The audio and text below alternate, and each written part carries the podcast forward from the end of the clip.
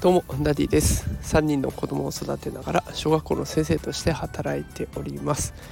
えー、さあ今日は木曜日ですね。週末まであと一息、えー、皆さん頑張ってやっていきましょう、えー、さて今日はですね人工知能化する若者たちというテーマでお送りしていこうと思います。とちょっと気になるニュース記事がありましてネットで、え記事を見つけたのでそれについての投稿になっていきます。とその記事によるとですねあの今人工知能が広がってるってことはもう疑いようのない事実になっているとは思うんですけれども人工知能が苦手な面それが例えば、えー、自ら考えることだったり質問すること、えー、そして電話をすること、えー、それから想定外なことに対応することとこの3つが挙げられてるんですね。でこの苦手な面3つっていうのがどうやら今の若い人たちにも当てはまるということが書かれていました。で私もあの小学校の先生をやっているので、まあ、今の小学生と比べてみてどうかなということをちょっと考えてみたんですね。人工知能が苦手な面考えること質問すること、えー、2つ目が想定外のことに対応すること。で3つ目が電話をすること。でこの3つ小学生の子たちを見てみるとねあんまり当てはまらないのかなというふうに思っています。あと1つ目については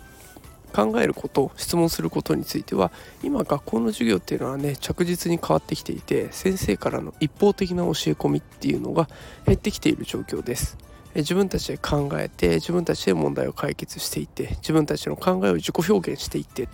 ていうふうに、えー、アウトプットしていくことが非常に多く求められてきますので、まあ、何かを考えたり質問したりすることも当然必要になってくるわけですね。一人で考えても分からなければ友達に聞かないといけないし、えー、そういった必然性がある授業を組んでいきますのでちょっと当てはまらないかなと思っています。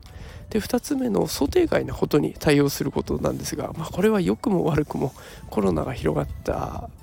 影響で、まあ、子どもたちには iPad が支給されたりとかオンライン授業っていうのが当たり前になったりとかあと今まで普通に行われていた行事遠足運動会などの行事が、えー、突然別の形に変更になったもしくはなくなった別のものに変わった、えー、いろんな不規則な予期せぬ出来事が起こっているのが最近の学校です。だからこの予想外のこと想定外なことに対応をせざるを得ないという状況が正直あるというところで、まあ、ここの辺の力も子どもたち、まあ、まあこういう風になっていくからねということで言っていけばそれに対して柔軟に対応してもいけるし、えもしくはこうなって困ってるんだけどどうしたらいいと思うっていう風に問いかければそれに対して子どもたちなりの考えも出してくれるのでそういった想定外なことにも対応する力は、えー、このコロナによってね身についてきているかなと思っています。で最後の電話をすることこれについてはちょっとわからない状態です。えただ子どもたちの対人でのコミュニケーションこれを見てみるとあそこまで人と人とのコミュニケーションで困っているっていう児童は見られません。でこういったことを考えた時になんで小学生だとそれが当てはまらないのかなとこの3つの AI の苦手な面3つが当てはまらないのかなって考えた時にやっぱり経験値なんだと思いました。えー、学校っていう場所にいると強制的にいろんなことを経験させられるわけです。でその強制的に経験させられるからまあ、苦手なことでもどうしても取り組まないといけないこれがまあ悪く働いちゃう場合もあるんですけれども、まあ、でもそれでもその経験値によって苦手なことに遭遇した場面であの時こういうこと勉強したからこれやってみようかなとかその場に応じた対応が子どもたちなりに取れるようになってくるというふうになっているかなと思います。